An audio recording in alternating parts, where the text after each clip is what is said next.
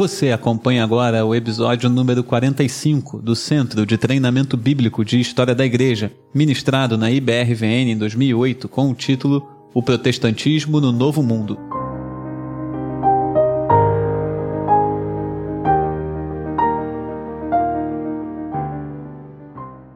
Protestantismo no Novo Mundo. Os católicos nós vimos mandar missionários para o mundo inteiro. Antes, protestantes ainda não estavam envolvidos. Onde foi o primeiro lugar no Novo Mundo, Novo Mundo entenda-se América, em que houve igreja protestante. Por incrível que pareça, foi no Brasil. Não foi nos Estados Unidos, não foi, não. Foi no Brasil, na Baía da Guanabara, na chamada França Antártica. Mas o Villegagnon, que alguns dizem que foi colega do Calvino na Universidade de Paris, esse Villegagnon, ele veio com uma expedição com dois navios, 600 homens, e junto com esses 600 homens, 14, vejam que não é, não dá para imaginar, ah não, foi um monte de crentes que vieram. Não, 600 homens, 14 crentes. Um monte de marinheiro e aproveitador e gente querendo ganhar dinheiro no Novo Mundo e, e ali no meio 14 huguenotes franceses e calvinistas suíços. Vieram para Baía da Guanabara, ali só tinha índios, eles se estabeleceram numa ilha, fizeram um forte numa ilha ali e ali até hoje é chamado de Ilha de Villegagnon e ali tem um forte, hoje é da Marinha. Ali então foi a chamada França Antártica. O Coligny, Gaspar de Coligny, líder do, dos huguenotes franceses, queria que o Villegagnon, que era o vice-almirante, fizesse uma investigação para ver se ali dava para colocar uma base para levar os huguenotes, já que a coisa estava ficando preta pro lado deles. É, cantou-se o Salmo 5 no Brasil em 1555, foi feito o primeiro culto é, protestante no Brasil, a pregação foi no Salmo 27 e tem depois a história também dos mártires da Guanabara, com coisas fantásticas. Esse, o Villegagnon acabou sendo um vira-casaca, virou pro lado católico e aí perseguiu os protestantes e foi um grande traidor e ele acabou matando três, são os mártires da Guanabara, três desses huguenotes franceses que saíram porque eles fugiram. Eles viram que ali eles iam ser perseguidos, fugiram, mas houve problema no barco e cinco disseram, não, então nós vamos ficar. Então já eram homens valorosos só por isso. Voltaram esses cinco e três foram mortos. Um fugiu e o outro traiu, deu para trás, a hora que foi apertado. Três foram mortos, vale a pena conhecer essa história. O Vilha Gagnon disse para eles responderem uma série de perguntas teológicas em 12 horas, pois os indivíduos escreveram, vocês não acreditam o que esses caras escreveram em 12 horas. Uma declaração de fé. Fantástico. Na verdade foi principalmente o mais velho deles, o do bordel, né? Fica uma coisa esquisita, mas era o nome dele assim,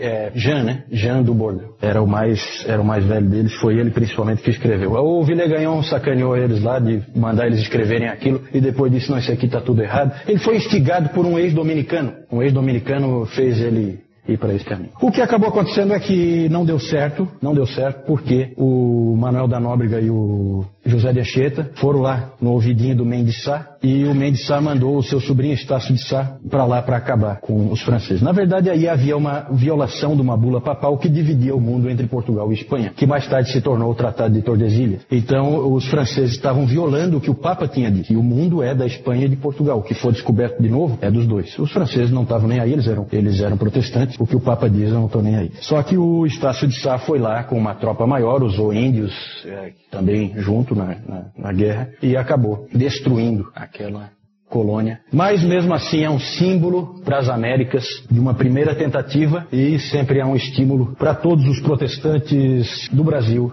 e do mundo. Para nós, o mais importante é o que deu certo, que foram os puritanos que foram para a Nova Inglaterra, porque ali então você tem uma colonização consistente, ali você tem um, um, um lugar em que a igreja vai florescer com o espírito puritano, sem ter o William Lode e companhia, e guerras e tal, para acabar com ele. Foi depois, foi depois. O da Guanabara foi 1555. E aqui, os puritanos aqui, eles chegaram, o primeiro navio, sempre é famoso aí na história, o Mayflower, certo? Viagem terrível, um monte de gente morta. Chegou na Baía de Massachusetts em 1621. E aí, várias levas de puritanos foram para lá durante as perseguições do William Lode e do, e do Carlos I. Essa migração, né, eu não, não tenho como entrar em detalhes aí, mas o primeiro, um dos primeiros governadores lá, na Nova Inglaterra, John Winthrop, ele disse o seguinte: Nós seremos como uma cidade edificada sobre um monte. Ele tirou a expressão lá do Sermão do Monte, né? Nós seremos como uma cidade edificada sobre um monte. Os olhos de todos os povos estão sobre nós. Então eles queriam, esses indivíduos são idealistas, eles chegaram ali, eles queriam, eles deram o nome de Nova Inglaterra, uma Inglaterra que fosse realmente subserviente ao Senhor Jesus. Então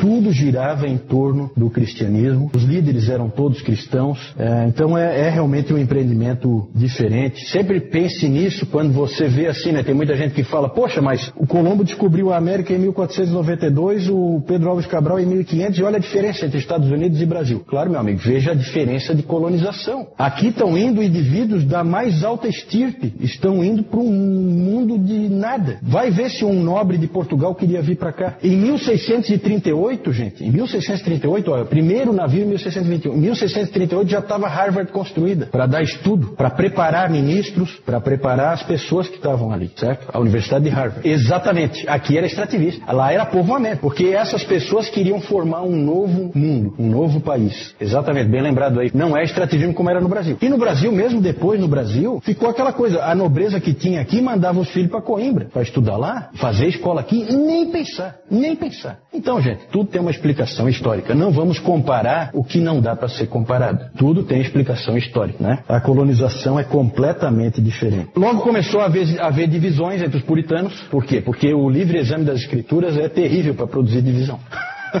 Porque logo, logo, um sujeito chamado Roger Williams percebeu que o certo é batizar depois de crer. E aí ele se tornou um batista, e lá todos eram congregacionais. E aí o, a liderança da cidade falou: oh, você aqui não pode ficar. Não havia, não havia tolerância religiosa. O Roger Williams um indivíduo muito preparado. Ele estudou em Cambridge, era um sujeito muito preparado. Ele comprou dos índios uma região que é Rhode Island, e essa Rhode Island é o, é um símbolo de liberdade religiosa, porque todos os caras que eram rejeitados em outros lugares podiam vir para lá. E ele é o primeiro batista na América e ele fundou a primeira igreja batista das Américas, Roger Williams. Ele está na, no muro de Genebra, do muro da Reforma, como um símbolo da liberdade religiosa, porque Rhode Island é um símbolo de liberdade religiosa. Todo mundo que era odiado assim, né, que tinha visões diferentes, era recebido com restrições, mas era recebido em Rhode Island, podia viver ali. O Roger Williams eh, tinha essa atitude. As características desses puritanos de lá eh, são características muito interessantes. A família, né, a família, a família puritana é uma coisa fantástica. É uma igreja dentro da igreja, certo? As famílias. As, as, igre... as construções, os templos eram sempre com muita luz. Então nunca assim vidros com pinturas, coisas desse tipo que escurece. Sempre muito vidro para ficar bem claro por quê? Para ler, não para ler a Bíblia. Então, é, é, olha como é que é o pensamento, né? Sempre, os prédios sempre muito limpos, assim, não tem imagem, não tem cruz, não tem nada. Bem no meio, bem no meio, um púlpito. Embaixo, o púlpito alto, né? Embaixo do púlpito, uma mesa de comunhão. Esse é o, esse é o padrão. E os bancos, e o interessante, né? Cada pessoa tem uma Bíblia individual. Era outro espírito que eles tinham, como nós aqui hoje, né? Cada pessoa tem a sua Bíblia na mão enquanto o pregador prega. Isso vem dele. A gente acha que as coisas assim sempre foi assim, né? Não, não foi assim. São coisas que a gente recebe dos nossos antepassados na fé. Fundaram a Universidade de Harvard, já falei. Uma coisa interessante, gente, é que John Cotton, Thomas Hooker e John Davenport, todos da Nova Inglaterra, foram convidados como delegados da Assembleia de Westminster. Interessante como a igreja lá na Inglaterra valorizava os caras que tinham ido para lá. Convidaram gente para vir de lá. Só foi um indivíduo que foi o Harry Vane, que tinha sido governador lá, foi o único que foi. Os outros não puderam ir, porque também não era fácil ir. Na verdade, depois vieram muitos outros para o Novo Mundo, presbiterianos da Holanda, alemães reformados, com a confissão de Heidelberg que eles tanto amavam, e muitos outros vieram para colonizar os Estados Unidos. Outro aspecto, na comparação Estados Unidos e Brasil, é que os Estados Unidos ficam na mesma linha da Europa. Isso também favorecia que a maioria das migrações europeias viessem para o hemisfério norte, não para o hemisfério sul. Ali é uma foto do Rio de Janeiro, uma estátua que tem lá na frente da Catedral Presbiteriana, está ali escrito aí em memória de mim. Tem o Pierre Richier e o Guilherme Chartier, que foram os indivíduos que fizeram o primeiro culto protestante nas Américas. Esses dois aí. Esses dois eu não falei, mas eles foram mandados pelo Calvin. O Villegagnon pediu pastores e ele mandou o, Pierre Richier, que era um indivíduo já mais maduro, e um jovem, que era o Chartier. Esses dois então foram enviados pelo próprio Calvino para o Brasil. Aqui então na Baía da Guanabara, eles então se estabeleceram numa ilha, não aparece aqui a ilha, é uma ilha bem pequenininha, é aí dentro da Baía da Guanabara. Ali o Mayflower, para vocês terem uma ideia, e lá em cima fica então a Nova Inglaterra, a Baía de Massachusetts, onde eles chegaram. Então é bem lá no norte mesmo dos Estados Unidos, né? Ali uma igreja puritana, não sei se dá para ver direito aí, mas tem um púlpito alto ali. Isso aí mesmo, né? E lá embaixo tem uma mesa de comunhão, bem na frente do púlpito. Ali o Roger Williams e ali o muro. Aqui vocês têm uma ideia melhor do muro, né? O muro ele é longo. E o Roger Williams está aqui, ó, com uma roupa, roupa de puritano, bem como ele está ali. Não, ali, ali ele está sem o chapéu, né? Porque o chapéu tem, o puritano tem aquele chapéu típico assim, né? meio estranho. E lá na, no, na, no muro ele está com aquele chapéu. Esta é uma produção da Igreja Batista Reformada Vida Nova, localizada na Servidão Antônio Irineu da Silva, número 325, Córrego Grande, Florianópolis, Santa Catarina. Nos encontramos semanalmente aos domingos, às 10 horas da manhã, para o culto público ao Senhor. Venha nos visitar. Sola Fide, Sola Escritura, Solus Christus, Sola Gratia, Soli Deo Glória.